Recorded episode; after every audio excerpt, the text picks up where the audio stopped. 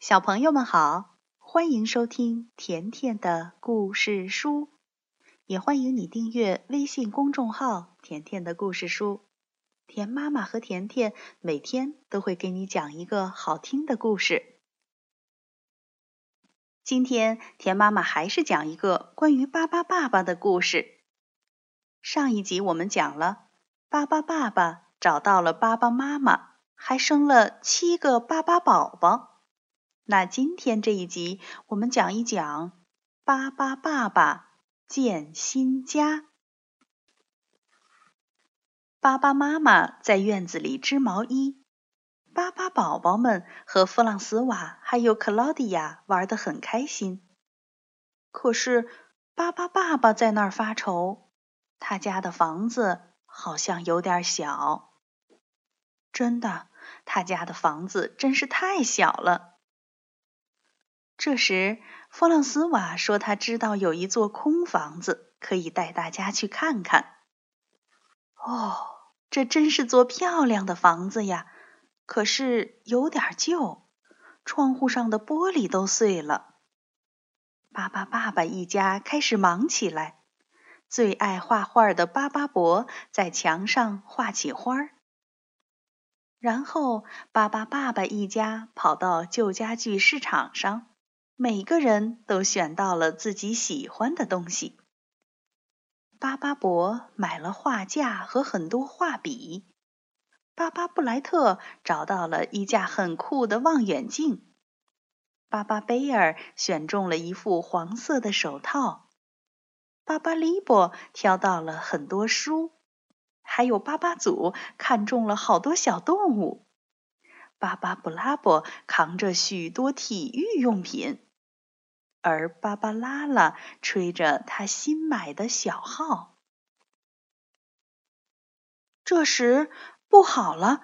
城市拆迁队要来了。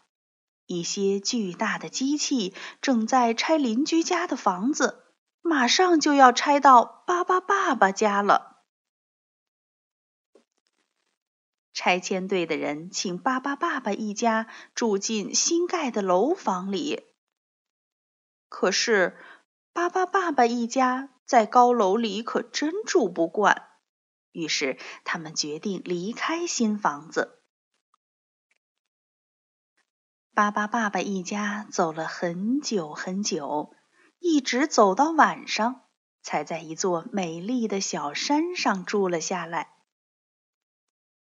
早上醒来，他们决定就在这座小山上。盖一座自己的房子，大家把泥土和水混在一起，涂在巴巴爸爸圆圆滚滚的身子上。等泥土干了，房子就造好了。每个人都可以住进自己的房间了。